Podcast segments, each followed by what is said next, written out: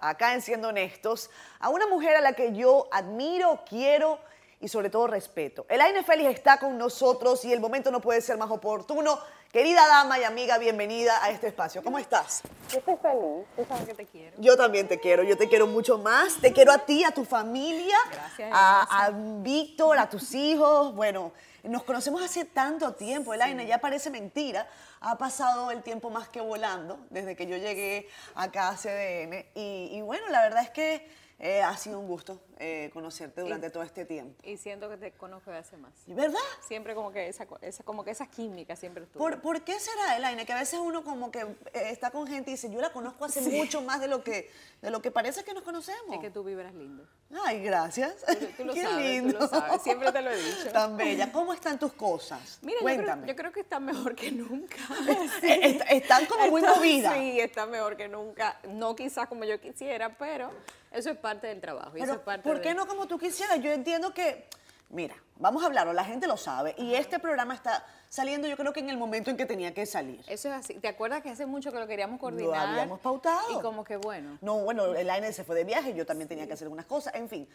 Coordinamos el programa y llega en buen momento, Eso es porque hay que hablar. Eso es así. Y yo siento que todos los temas que tú has abordado con, con muchísima responsabilidad, con muchísimo trabajo, eh, no son pocos los años que la N Feliz tiene trabajando, no solamente tema de, de identidad de género, también de sexualidad, eh, de psicología, de muchísimas cosas, sin contar el asunto de la publicidad, que eso es otro tema.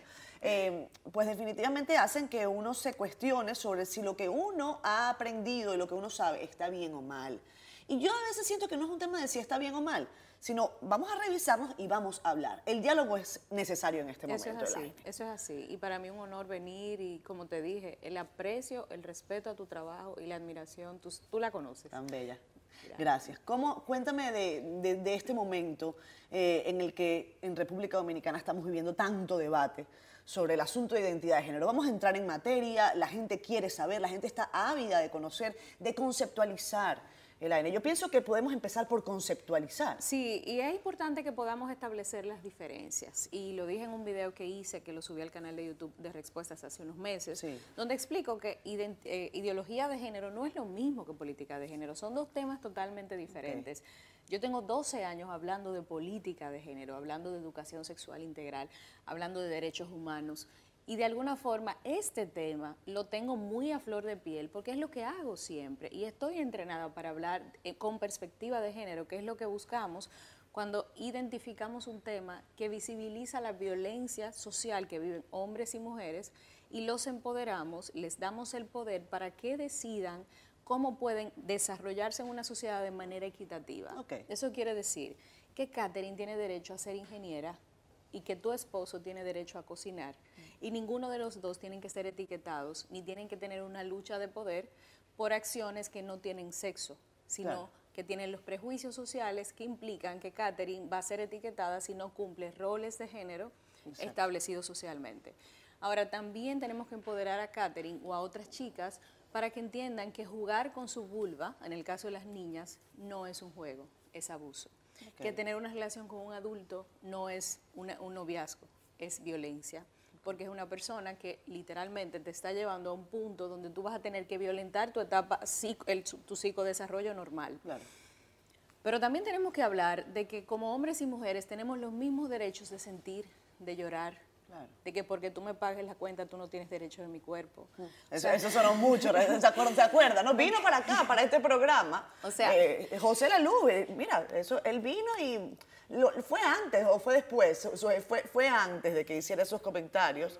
Y después nosotros agarramos ese, ese pedacito, tuvimos que repetir el programa incluso. Y- porque y- dijimos, oye, mira, Y te puedo decir que eh, entiendo que hay mucha gente que está confundiendo el tema porque hemos escuchado otra versión del tema, Ajá. que es la versión que habla de que a través de las políticas y la perspectiva de género queremos transformar o queremos darle permiso o queremos promover temas que no tienen que ver nada con política de género, que es la homosexualidad, la transexualidad, agarrándolo por los cabellos y juntándolo con uno de los miedos más grandes sociales, que es la transfobia y la homofobia, ok, que entran, entiendo. entran dentro del renglón del heterosexismo, que es un sistema de discriminación que solamente avala las orientaciones sexuales que competen a la heterosexualidad.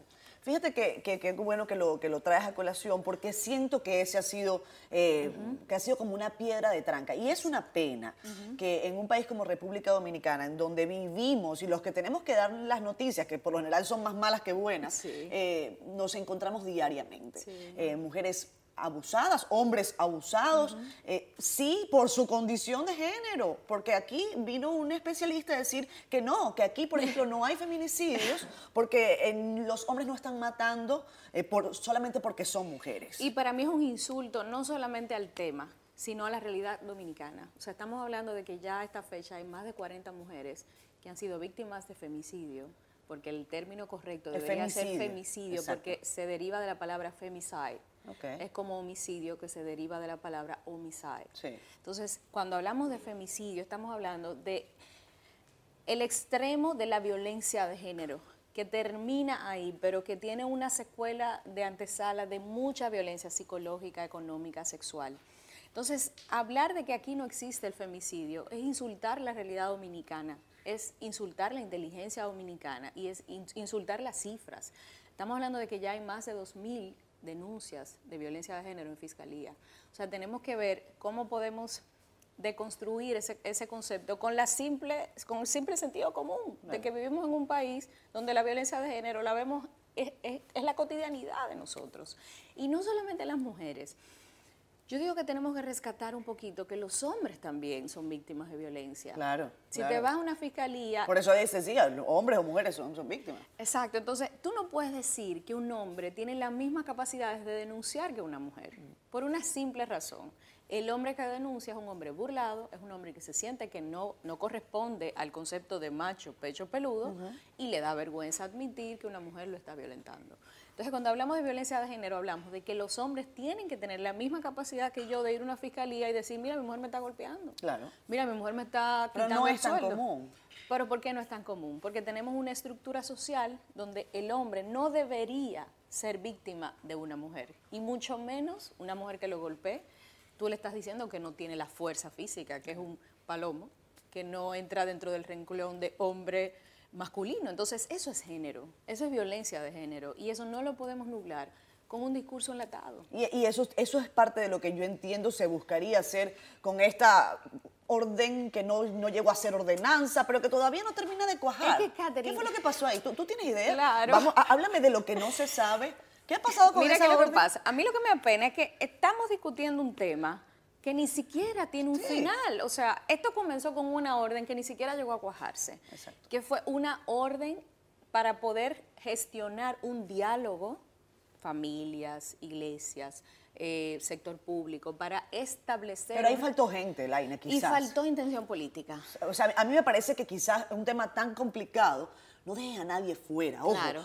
tómalo con, la seriedad que amerita, ¿eh? Y sobre todo cuando tenemos tanto tiempo discutiéndolo. Llama a todo el mundazo en buen dominicano para que se sienten aquí y después no digan que no lo llamamos. Me parece que eso fue parte de lo que ocurrió. Y no solamente eso, es que las políticas públicas meritan que haya una intención de ejecutarlas de acuerdo a estrategias establecidas, de conversatorios muy grandes, donde se establece un diálogo entre muchas partes y se, se, propone algo. Pero aquí ni siquiera se logró eso. Estoy hablando de una orden. No llegamos ni a hablar. No, una orden departamental que inmediatamente sonó comienza el bloqueo de una sociedad que dijo con mis hijos no te metas, precisamente porque se venía trabajando con un discurso tergiversado de lo que es la política de género. ¿Qué me preocupa? Que ahora mismo no se está discutiendo la ordenanza. Ahora mismo es una discusión personal. Se llevó a lo personal, al terreno personal. Y no solamente eso, se está manejando una situación donde hay buenos y malos, donde lo que hay es una lucha de poder. Y cuando hablamos de eso, se pierde la importancia del tema. Qué pena, ¿no?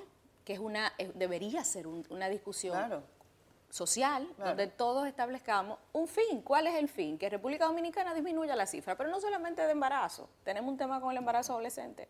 Las embarazadas adolescentes no siempre se embarazan de adolescentes, mm. se embarazan de adultos.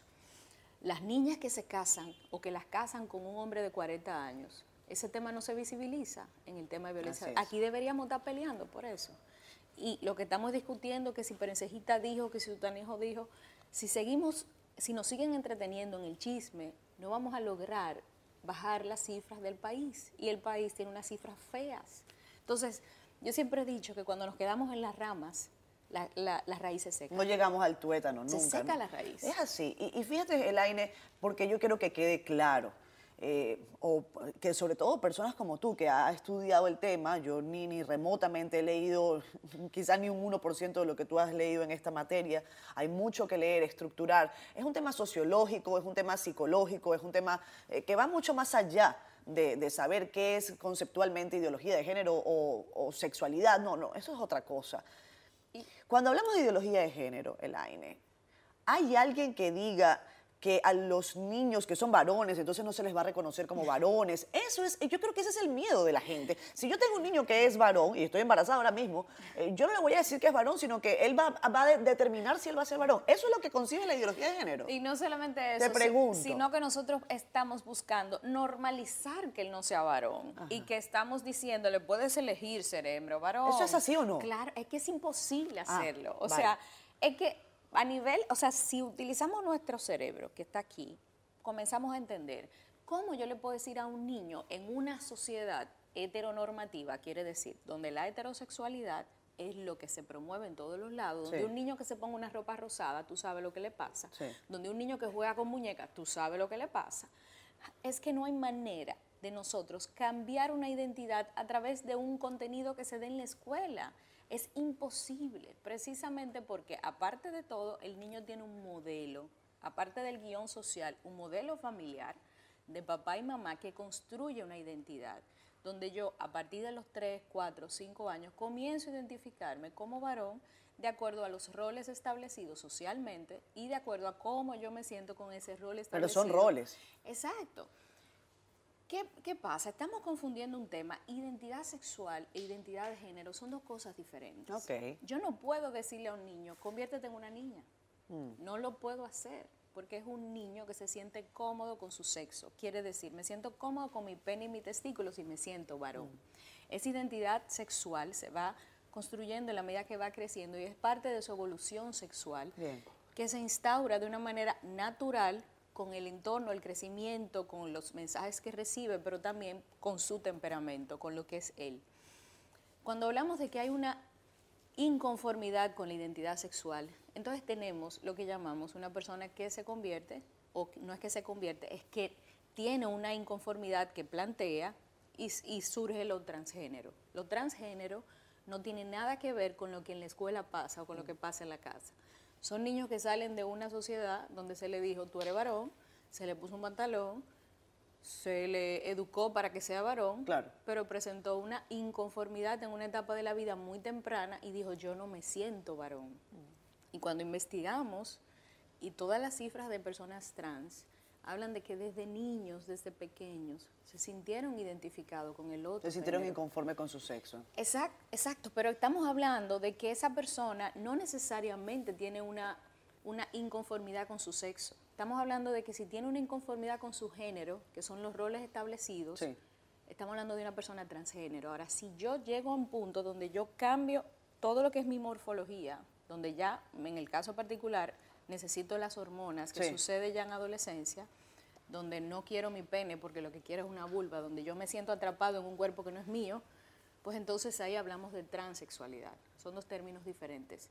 Pero hay transgéneros que no alteran su cuerpo, simple y llanamente asumen roles del otro género. Entonces hay que saber y conocer el tema para tú poder entender que eso no es que lo, no es que lo inventamos, no es que lo hacemos, porque ¿por qué existen transgénero y transexual en una sociedad como esta?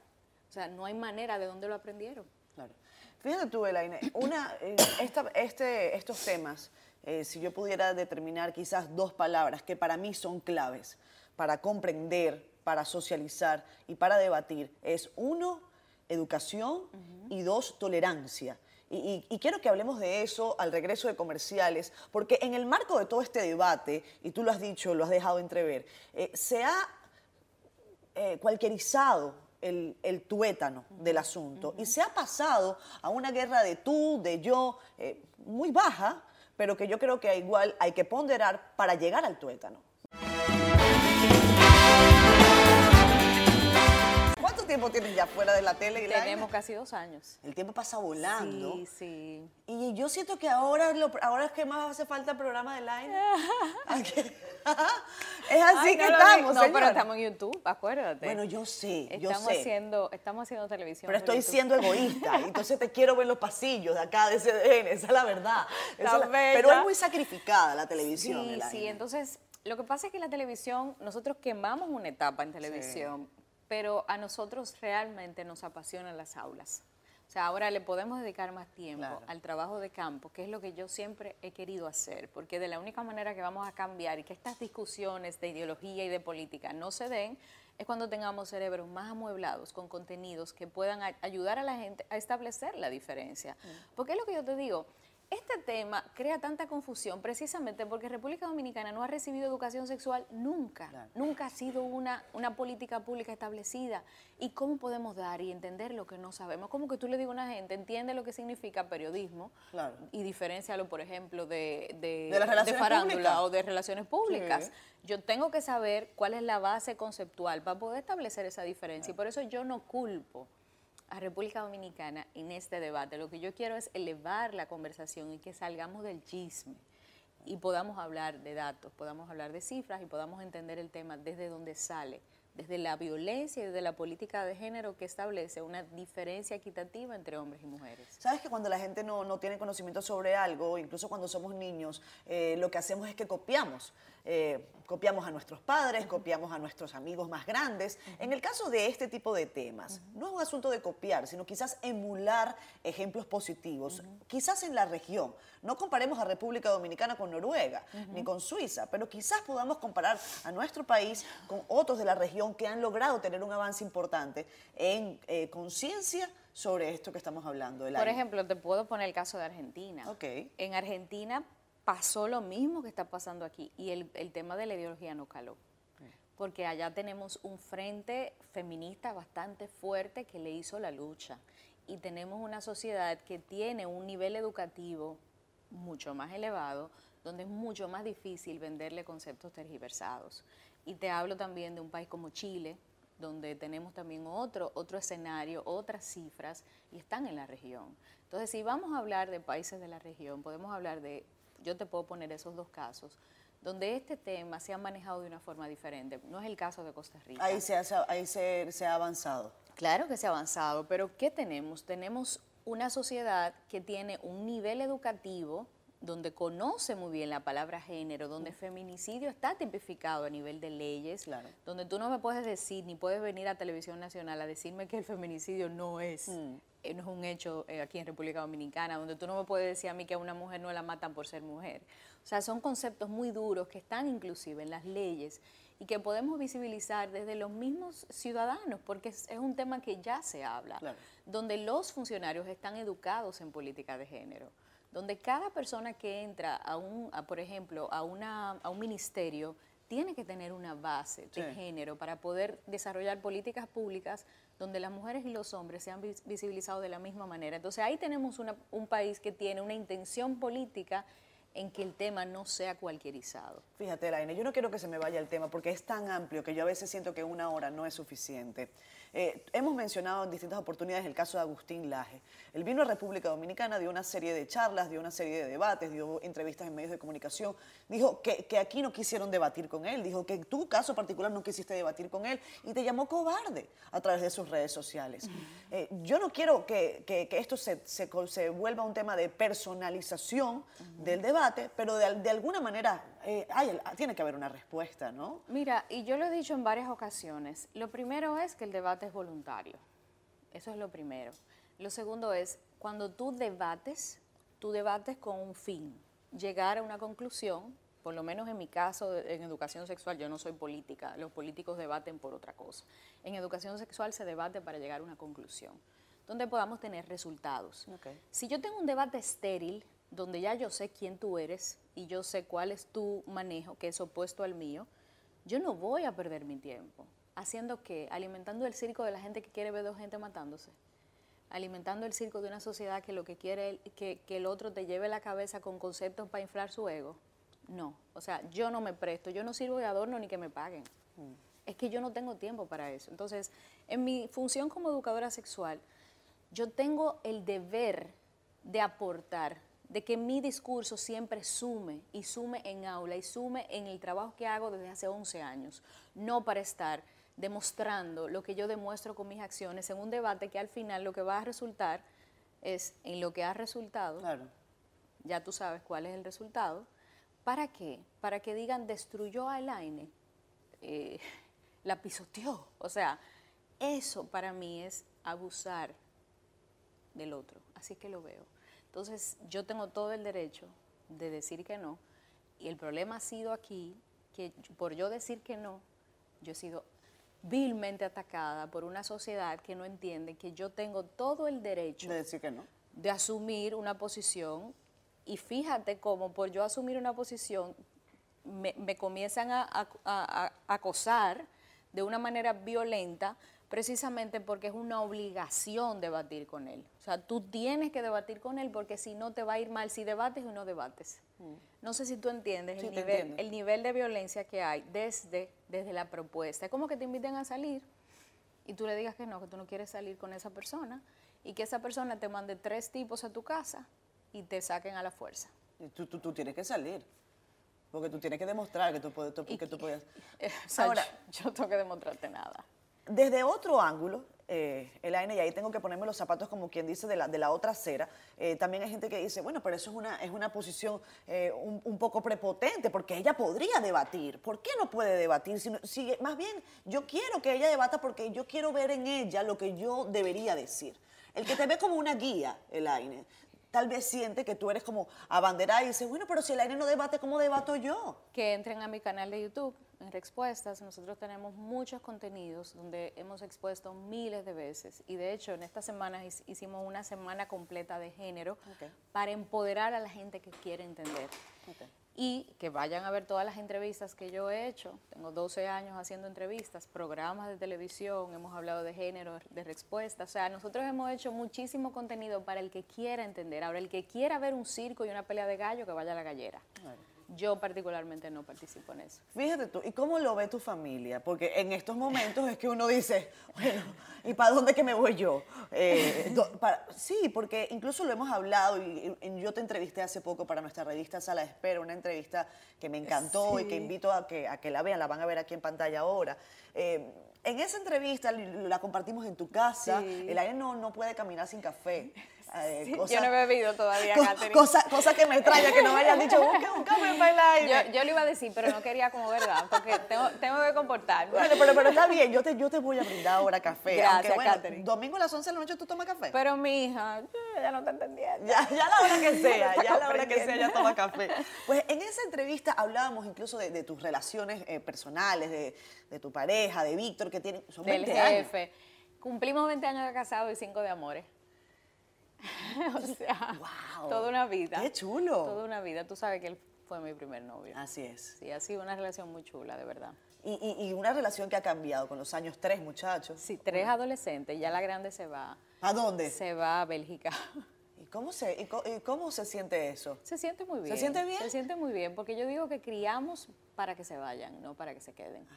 pero hay muchas madres que es lo contrario, que no quieren que se vayan nunca. Eh, mira, yo estoy embarazada y yo digo, bueno, le digo mi bebé, y después digo, pero no es tan mío, es, como de, de, de, del, mundo, todo, del mundo. No, Catherine, no lo tengas tan sentido de propiedad porque no es tan tuyo después. Y entonces uno empieza con una guerra interna.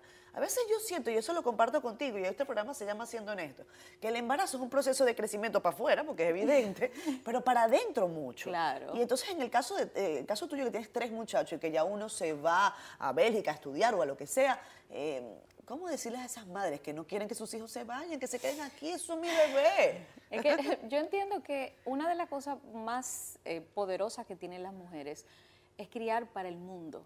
Es que tú estás haciéndole un aporte a la humanidad con esos humanos que tú crías.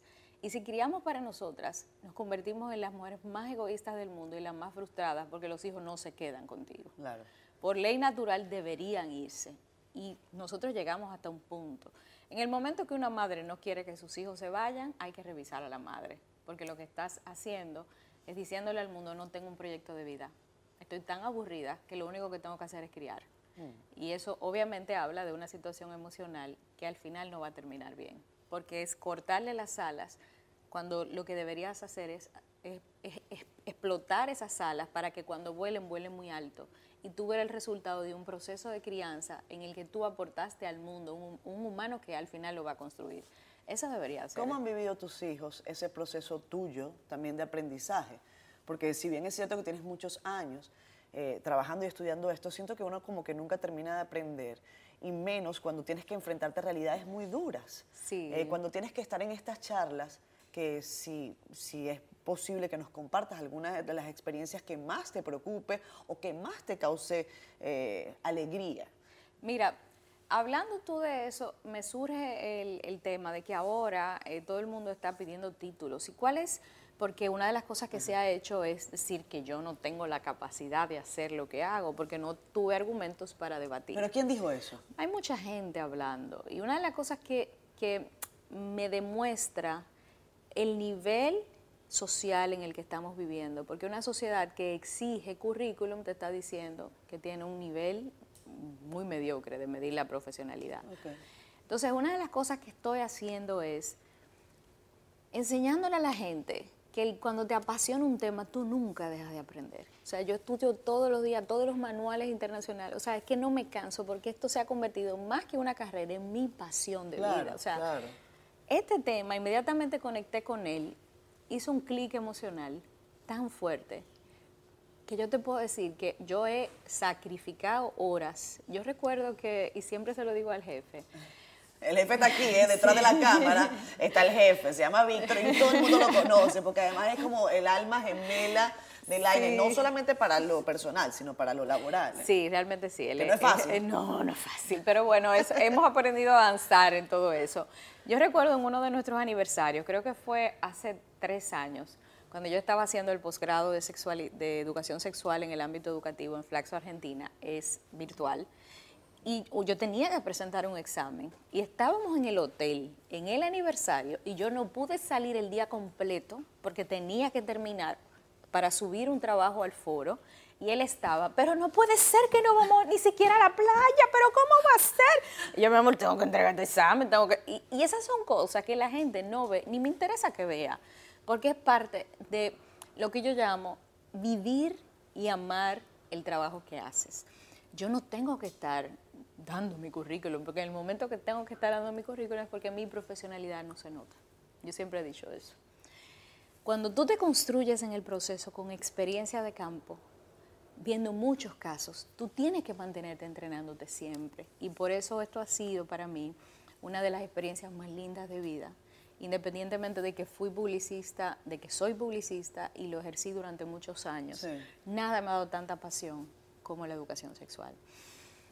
En las experiencias que he vivido en aula, yo te puedo contar que una de las más tristes, y siempre la, cuento, es una vez que estábamos en, un, en, un, eh, en una zona muy vulnerable de San Pedro, en una, uno de los municipios muy vulnerables, y yo estaba desarrollando el taller y de repente se arma un corredero.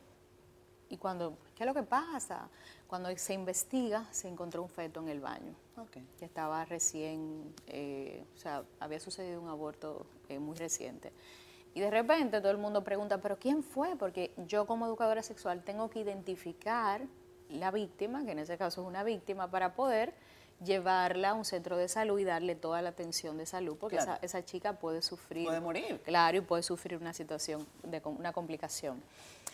Lo primero es que nadie identificó quién era, por el miedo, mm. precisamente porque sabes lo que pasa. Y lo que más me, me, me causó impacto es que la directora y las maestras decían, no, eso no fue aquí, jamás. No, no, no, eso fue alguien que vino de afuera. Eso nunca fueron, no, jamás, nuestros estudiantes. O sea, había una serie de hermetismo en un tema tan delicado.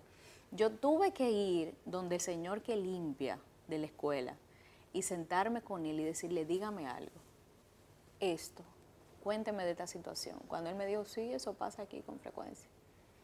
Ahí fue que yo entendí la situación social que tenemos, porque eso fue la punta del iceberg de muchos casos que quizás no salen en los periódicos, de casos que nadie habla. Que se tapan. Porque tú tienes que verlo.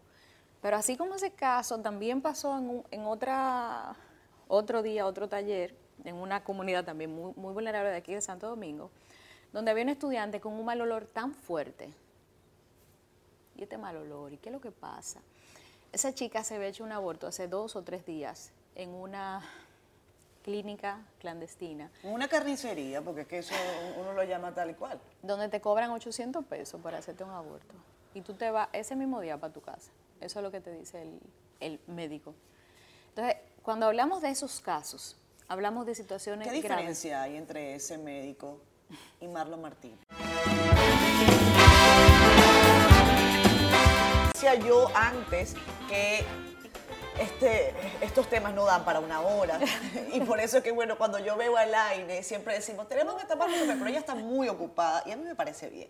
Eh, pero tú sabes, tú sabes dónde yo vivo, o sea que cuando tú quieras. Pero la, cosa es que yo voy a su casa, entonces ella no va a estar, esa es la verdad. dime, tú no me escribes, voy para allá, déjate de eso. Bueno, pues yo sé dónde vive Laine, Laine claro. es muy céntrico aquí en la capital, así que uno pasa de un pronto y me, me lleva un buen café. Claro. De cafeinado ahora, pero, pero no importa. No, pero yo, yo por ti lo compro. Eh, pues está bien, perfecto. pero sabe casi igual, uno se acostumbra, hasta, hasta lo malo se acostumbra. Yo lo que digo es, mientras yo me pueda morir con la cafeína del café, olvídate de algo, no tengo ¿Ese que morir. ¿Ese es tu único vicio? No, y el vino. Ah, también. Ay, mi amor. Ah. No me lo quites si tú me quieres. tú lo sabes. Esos son mis dos grandes amores, el, vino y el café. Pero que de algo no vamos a morir. De algo uno tiene que morir. Decía un amigo mío, dije, bueno. ¿Nunca has fumado? Nunca. Es que yo soy asmática. Yo también, pero fumaba y como quiera. Yo dejé de fumar, ustedes lo saben, pero, pero yo, yo muchos años fumé. Y la vez siendo asmática. La vez que yo lo probé siendo adolescente, nunca hice clic. Pues tú sabes que en adolescencia, tú déjame probar. Yo nunca hice clic y me lo encontraba estúpido. Yo decía, ¿por qué la gente entra humo y lo saca? O sea, porque cuando tú comes, tú dices, bueno, por lo menos, ¿verdad? Te da gustico. Sí, o por lo menos cuando tú te bebes un trago, como que bueno. Pero fumar, yo decía, pero es que esto es estúpido. Y entonces cuando se me intensifica el asma con la adultez, lo rechazo. O sea, ah. el, el, el, olor me hace daño. Entonces no. ¿Todavía sufres de crisis de, claro. asma? Y en los, picos, en los picos donde estoy con muchas conferencias, que tengo muchas jornadas o que estoy trabajando con mucho estrés, con adolescentes embarazadas, que eso es parte de mi trabajo, con adolescentes infectados, el estrés me lo detona, porque mi asma es por esfuerzo. Ah, ok. Entonces, el esfuerzo, y yo trabajo con los pulmones. Claro, tu capacidad pulmonar se ve reducida y entonces, pues, claro, el AINE habla bastante, eh, tiene que decir muchas cosas, quizás en breve tiempo, hay que agarrar poquitas bocanadas de aire y entonces yo me imagino ese... Sí, no, y tú, el día que fuiste a hacerme la entrevista, acuérdate que yo estaba, yo estaba sí, mala. tú estabas un poquito mala, pero bueno, pero no importa, eso eso no pasa nada. Eso no pasa nada.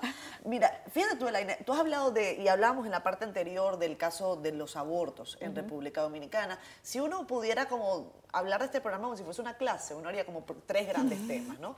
Digo yo, y yo incluso lo pensé antes de venir a este espacio. Ideología de género, podríamos hablar de aborto, pero eso es otro tema. Eso es otro tema. Hay otro tema que es el de la comunidad LGBT en República Dominicana, en América Latina, en el mundo a mí me asalta la duda y lo puse eh, sobre la mesa de mi casa ayer. Y cuéntame, ¿qué pasó? Fue complejo. Porque todo el mundo tiene su. Todo el mundo tiene Hay que esconder los vidrios cuando se habla de eso, la, copa. yo siento que ah, es lo que te decía, uno tiene que lograr la tolerancia y saber que hay gente que, bueno, que no va nunca a coincidir con uno. Eso es así. y no por eso te dejo de querer. Y no por eso te respeto menos. Ni te tengo que insultar. No, hay gente a la que tú quieras mucho que piensa totalmente diferente a ti. Muy diferente a mí. Muy, mi hermana eh, es cristiana y tiene una visión muy personal y yo la adoro y tenemos una, una relación hermosa. O sea, eh, yo tengo amigas evangélicas, o sea, yo tengo mucha gente que tiene una visión muy diferente a la mía. ¿Y con esos temas qué hacen? ¿No los tocan y ya? Sí, los tocamos, pero cada quien se respeta y llegamos a un acuerdo donde, bueno, tú aprendes conmigo, yo aprendo contigo, y es, una, es un diálogo donde cada quien tiene su forma de vida. Mientras tú, tus opiniones no, no pisoteen mi dignidad, tus opiniones son válidas. Ahora, si tus opiniones pisotean mi dignidad, entonces tenemos que revisar tus opiniones. Claro. Pero no lo tenemos que llevar al plano personal. Uno de los temas que tocábamos en la mesa era eh, matrimonio entre personas del mismo sexo, de la comunidad LGBT, por ejemplo. Eh, pongamos el caso que yo fuera gay y, tuviese mi pareja. Eh, en República Dominicana, evidentemente, no puedo casarme. Hay países en donde sí. Y por lo menos en la mesa de mi casa se dijo, todos estamos de acuerdo en que pueden casarse. Wow. Pero cuando yo voy un poquito más allá y digo, pero ¿y pueden adoptar? Ahí se complicó el asunto. Bueno, te metiste en una tecla. me metí en lo hondo. Y, Tú eres valiente, Catherine. No, bueno, pero es cosa que hay que preguntar. Entonces, Elaine Félix, ¿tú qué crees? Es que, Desde tu perspectiva, no, no, no, tu perspectiva es muy personal. ¿Estás de acuerdo con el matrimonio entre personas del mismo sexo y estás de acuerdo con que puedan adoptar? Claro que sí, es que en mi mundo yo trabajo con tantos niños destrozados de familias donde hay un padre y una madre. Y trabajo con tantos niños que viven en armonía, que son tan amables, tan nobles, tan empáticos, que vienen de una pareja del mismo sexo. Okay que inmediatamente yo hago el clic y digo, ¿cuál es el problema? Lo que estamos buscando es que tengan sexos eh, eh, diferentes o que haya amor, que haya empatía, que haya respeto, que haya una familia donde me acepten, me amen y me quieran. Pues entonces, independientemente del sexo que tengan, lo que yo estoy buscando es una familia que, que aporte un ser humano, que se ame, que se acepte y que quiera ayudar a la sociedad a crecer. Entonces, cuando, cuando barremos ese estereotipo, lo que prima es el amor lo que prima es el respeto y el reconocimiento a la diversidad, al derecho que tiene Catherine de si no puede tener hijos, adoptar, y a la ayuda que tú le haces al mundo, porque yo siempre he dicho algo, la gente le encanta meterse en las camas de las personas y en las vaginas de las mujeres y en los úteros de las mujeres y, le fascina decir, no, porque tú tienes que tener cuatro, tú tienes que tener cinco, ¿y cuándo viene el otro? Hermano, pero usted me está ayudando a criarlo, usted me está ayudando con, con, lo que amerita echar un muchacho para adelante. Entonces, tú sabes la cantidad de niños abandonados que hay, tú sabes la cantidad de niños que no tienen una familia, que quisieran tener una familia que lo ame y lo acepte. Si usted, antes de usted decirle a la otra qué es lo que tiene que hacer con su útero y su vagina, o a criticarla porque de alguna forma abortó. O con su pene también, o con los su hombres pene. también se lo dicen, ¿eh? Claro. A los también le dicen, ah, pero tú nada más tienes un muchacho, tú como que no está funcionando bien. Es así. Claro. Es así. O sea, el, antes de tú meterte con mi útero y mi pene, vamos a analizar el tuyo. ¿Tú quieres un muchacho? O tú realmente estás aportándole al mundo. Adopta a un niño, adopta a uno de los tantos niños abandonados por mujeres que lo tuvieron para complacerte a ti porque no pudieron abortar. Ok, lo traje al mundo, pero no lo quiero, pues tú, déjame cogerlo yo. Y yo mm. asumir lo que la otra persona no puede asumir, porque tú no te puedes imaginar los, los, los niños, adolescentes y niñas destruidas porque tienen una mamá que los odia, porque tiene una mamá que no quería ser mamá porque se vio obligada a tener un hijo para complacer una sociedad. Entonces, no hablamos de esas madres, ni hablamos de esos padres. Lo que hacemos es criticar a los niños, niñas y adolescentes. Entonces, la sociedad está diciendo, la familia no está teniendo la suficiente capacidad de aportar humanos que no aumenten la cifra de delincuencia, que no aumenten las cifras de adicciones, porque las cifras de, de República Dominicana son feas. Entonces, no es, que, no es verdad que con mis hijos no te metas. Entonces yo quiero que tú me digas, ¿tú te vas a meter con tus hijos? Porque lo que queremos es que tú te metas con lo tuyo. Claro. Entonces vamos a, vamos a comenzar a hablar del tema, desde, la, desde la sinceridad, desde lo que está pasando. ¿Tú crees que el tema del género y de la sexualidad en República Dominicana se trata con poca honestidad? Yo no pienso que se trata con poca honestidad. Yo pienso que no se trata desde, desde el conocimiento del tema. O sea, se está se está cualquierizando porque la gente no sabe ni conoce el tema y lo que hace es que se deja llevar por lo que maneja, el chisme, el morbo, la farándula y una serie de informaciones que comienza a ser suyas porque no lo entiende. Por cierto, dijiste, en un comentario de, Instagram, me parece, que tú no querías hablar de esa farándula barata, así, así la llamó, así la llamó el line, y habló de, farándula barata. Hubo un caso eh, con, la doctora Nacimó también, eh, ¿se, ¿se limó eso? Es que nunca sucedió. No, o sea, pero ustedes se tratan. Es que no nos conocemos. Pero hay que presentarla y ya. O sea, vamos a presentarla. No nos conocemos. Entonces, yo, esas fueron de las cosas que yo digo, wow, pero la gente no tiene oficio. La gente no tiene oficio. Y tan sucio que está el país, tanta basura que hay en la calle. O sea, yo no entiendo por qué la gente no se pone a barrer, a fregar, si usted quiere, o a leer un libro. O sea, ¿por qué tenemos que construir un discurso? Donde lo, yo sé que ahora yo me he dado cuenta de lo que vende el chisme, Catherine. Vende mucho. Porque yo nunca he estado. muchos titulares. Yo nunca he estado tan pegada. ¿Como ahora? Como ahora. Yo tuve cinco años en televisión. Yo tengo, yo tengo suerte. O sea, yo tengo mucho tiempo en, en YouTube y digo, wow, el chisme vende y factura. Y por eso la gente se dedica a hablar tantas mentiras. Entonces, lamentablemente, como vende y factura, nunca se va a parar. Entonces, yo por eso te digo, yo sigo mi trabajo ocupada y ahora lo que hago es que me río, cuelo café y bebo vino, porque imagínense. Aquí, hace falta el vino, Catherine. Aquí hace falta el vino y aquí hace falta una cámara que grabe todo lo que hacemos cuando estamos en pausa comercial. A la gente le encantaría, yo siempre lo he dicho, que vamos a poner un cuadrito, vamos a preguntarle a Alcide, al Vanelli, acá en CDN, para ver si en la pausa le podemos poner un cuadrito aquí, una cajita con todos los disparates que uno por lo menos dice, hace. Ah, la pasamos muy bien y eso es lo bueno. No, y con gente aquí querida que tenía mucho que no veía. Qué bueno. Ah, el vino hay que buscarlo eh, ah, urgentemente. señores, por favor, tranquila, que no hay vino, pero ¿qué haces tú un domingo a esta hora, a las 11 de la noche? Generalmente, no, generalmente sí estoy como con el jefe, viéndome un vinito o quizás ¿Musiquita en casa? No, si tú supieras que nosotros comenzamos a hablar, hablamos mucho más disparate que el día. Muchísimo disparate. Sí, como que conectamos o vemos una serie con los muchachos, o sea, nosotros somos muy de casa. Ya. Porque como trabajamos mucho en la calle, que si no vamos al interior, quedarnos en la casa en pijama un día entero, levantarnos a las 4 de la tarde, eso es para nosotros un domingo cualquiera. ¿Cómo hacer ese corte? Vamos a dejar de hablar de trabajo. Yes. ¿Lo, lo logran? Sí, lo logramos, pero es difícil. Ya. Es difícil porque él es mi jefe. Ok. Entonces, es como que tú hiciste tal cosa, me estoy bañando, no me pregunte de tal cosa. O sea, eso es, eso es difícil porque los dos nos gusta lo que hacemos. Y los dos somos la cabeza del, de la empresa. Y es difícil porque cuando tú amas lo que haces, tú estás trabajando siempre. Pero hacemos, hacemos la tarea y lo intentamos. Sabes que en la entrevista que, que hicimos en sala de espera, tú me dijiste una frase que la noté porque me pareció, y no, no sé por qué no te repregunté, pero viste, siempre hay una segunda oportunidad. Decía, tú decías, yo también era machista y todavía soy machista. Claro. ¿Cómo? Es que el guion que nosotros nos crió, nosotros no nacimos, nosotros nacimos en Ucrania. No, o, en no, pero no me digas eso, que tú te pareces un diputado que me dijo, yo usted de Suiza. o sea, nosotros nacimos en una de las sociedades más desiguales de la región. Te estoy hablando de que República Dominicana es, uno de los países más desiguales de la región. Y cuando hablamos de eso, hablamos de que tenemos el machismo intravenoso, donde todavía un muchacho que, eh, por ejemplo, entra a la cocina, se le dice, los muchachos no son de la cocina, salga usted tiene que estar en la calle jugando como un macho, donde un hombre tiene que pedir una bebida donde sea demostrado que es un macho. Tú no puedes pedir bebida con sombrillita.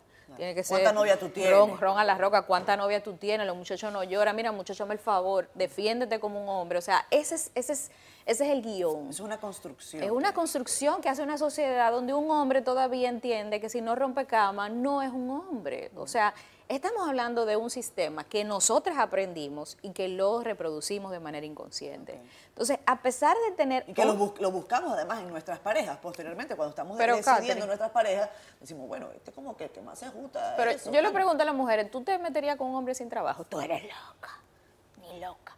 Un hombre que no te pague la cuenta, ay, pero le doy una bota. Pero mi amor, estamos hablando de que si tú tienes un hombre al lado y tú trabajas y tú puedes pagar la cuenta, ¿por qué tú piensas que él vale menos porque no la paga?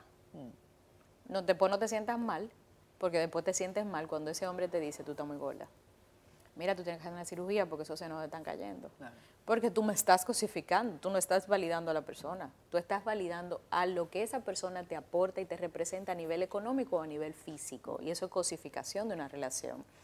Cuando hablamos de machismo, hablamos de que nosotras las mujeres validamos a los hombres por lo que tienen en la cartera y por el tamaño del pene y eso obviamente lo reproducimos de manera natural. Entonces, de construir eso me tomó mucho tiempo, pero todavía a pesar de tantos años de trabajo, a veces yo tengo eh, situaciones que digo, ven acá, pero es que yo estoy reproduciendo el guion y mm. tengo que hacer yo una autorreflexión para comenzar a leer y entender cómo romper con eso. Eso cuesta mucho tiempo. Y cuando estoy criando, trato de no reproducirlo, pero hay cosas que, que por más que tú quieras, pertenecen a tu cultura. Entonces te toma tiempo.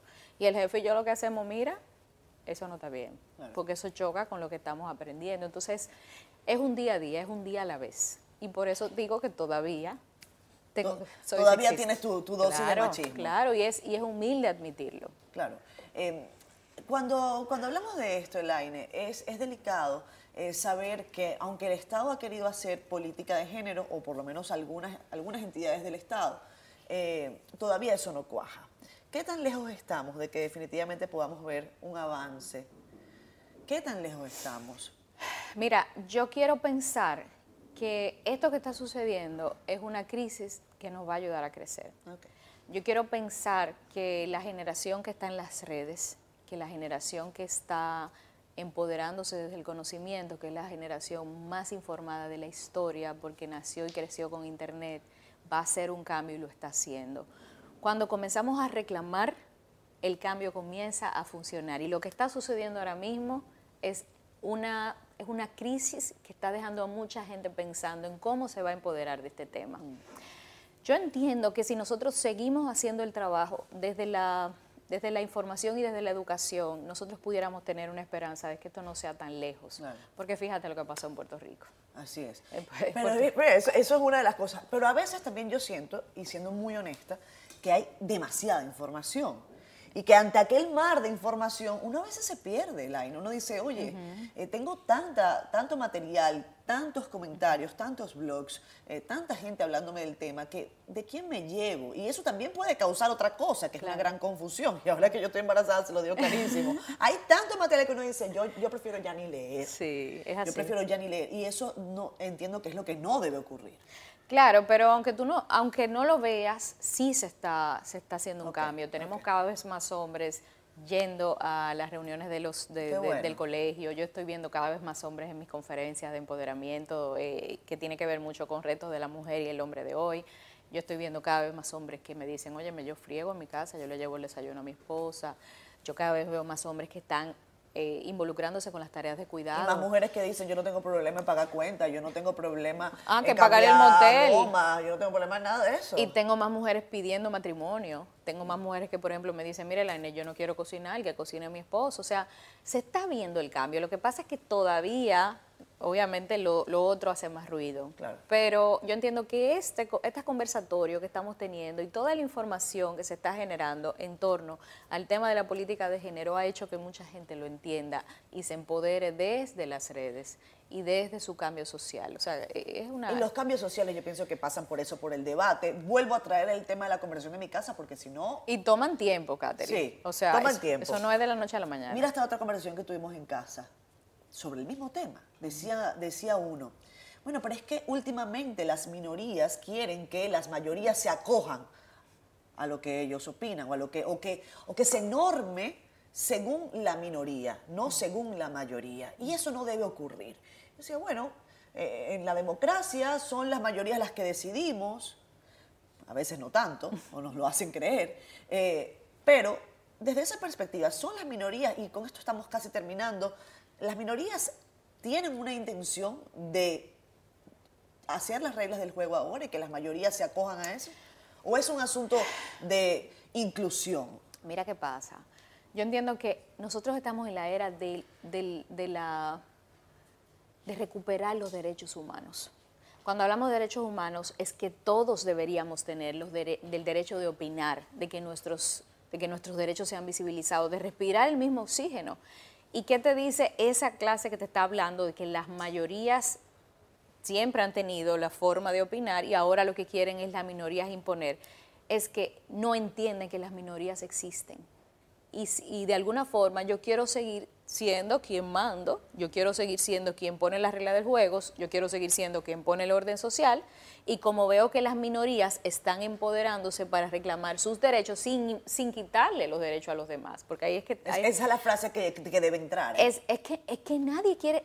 Cuando yo trabajo con derechos, yo no quiero quitarle los derechos a los hombres, al contrario, yo quiero enseñarlos a empoderarse de esos derechos y entender que nosotras no somos la, el enemiga, nosotras somos aliadas. Y que desde mi discurso de empoderamiento yo puedo ayudarlos a ellos a llorar, a sentir, a decir que les duele, a decir que tienen miedo. Eso mismo pasa con una persona homosexual que no le dan trabajo por su orientación sexual tiene años, siglos pisoteado porque solamente se reconoce a las personas que son heterosexuales. En el momento que esa persona se levanta y dice, yo también tengo derecho, entonces la otra parte dice, no, tú lo que quieres es que todo el mundo piense como tú, caballero, dama. Estamos hablando de una visibilización de un tema que amerita el discurso social. Y de la única forma que ese grupo lo va a poder lograr es reclamando. El problema es que cuando el reclamo se hace, el que tiene el poder y lo ha tenido siempre, ¿qué, qué siente? Que le están quitando poder. Decías em, que mucho ha llorado, que mucho ha reído. ¿Estos días tú has llorado más o has reído más? Si tú supieras que yo he bebido mucho café y vino y, y eso ha sido bueno porque es que es, es, como sentarte con palomitas a ver, a ver qué se genera y he aprendido mucho. Esto, esto yo hasta lo agradezco porque he aprendido que no importa los años que tú estés haciendo un trabajo bien hecho, no importa los años que tú tengas aportando, no importa los años que tú tengas demostrando tu capacidad, en un minuto se destruye por una, por una situación, aunque no sea real, cuando tú subes una sociedad que quizás no entiende que esa persona subió en base al esfuerzo, lo que quiere es jalarte y llevarte a un fondo al que tú no perteneces. En mi caso, yo digo que yo seguiré y siempre voy a, a trabajar porque esa sociedad entienda que ninguno debemos estar en el fondo, que todos tenemos que estar arriba y que todos juntos nos podemos ayudar a subir y a superar el chisme, la farándula barata y el morbo para subir a un conocimiento y a un pensamiento crítico, donde yo no te vea como una contrincante, donde, tú donde yo entienda que tú como venezolana viniste a aportar a este país y que yo como dominicana te puedo ayudar también a que tú desde aquí puedas aportarle a Venezuela y donde todos entendamos que vivimos en una sociedad que al final de cuentas en las guerras sociales nadie gana y que si yo te pisoteo a ti, me estoy pisoteando a mí porque soy somos un colectivo. ¿Arrepentimientos? Mira, si tú supieras que no tengo arrepentimiento en este caso de nada, porque eso es una de las cosas que me han querido, me, me han querido hacer ver, que yo debo de arrepentirme por no haber debatido. Mm. Y siempre lo he dicho, quien te quita la paz, tú tienes que sacarlo de tu vida. Y quien tiene paz decide quién se la quita. Como yo tengo paz, yo decido que nadie me va a quitar esa paz obligándome a hacer algo que yo no tengo que hacer. ¿Tinto o blanco? Tinto. Siete veces tinto. ¿Siete veces tinto? Siete veces tinto. Bueno, yo no te puedo dar vino tinto, pero te puedo dar unas flores de nuestros amigos de Amorosa. Que ¡Ay, qué belleza! Tan bello nos enviaron esto ¿Y cómo tú sabías que el amarillo era mi color preferido? Yo lo pensé por tu chaqueta. Mentira, no lo sabía. Gracias. Siendo honestas, lo pegamos, nos vamos, Elaine, vamos. Gracias, gracias. Me No, encantan no. tus tenis. Ey. Eh, yo quiero andar más así últimamente. ¿Y por qué no, no lo sí, haces? no, lo hago. Lo que Claro. pasa es que con este vestido negro como que no cuajaba, pero tú sabes que yo, Yo te cuando, lo presto. cuando quiero yo me, me pongo mis mi zapaticos bajos. Nos vamos. Disfruta tus flores, Gracias. disfruta de tu familia, eh, disfruta de todos estos momentos de aprendizaje y, y desde la perspectiva más humilde que pueda eh, tener para ti, sigue adelante. Adelante, adelante. estamos. Gracias, Y no digo más para adelante porque no quiero que vayan a pensar que esto es una frase Sí, política por ni nada de eso, que estamos en campaña y esto fue otro tipo de Gracias. Chao, chao.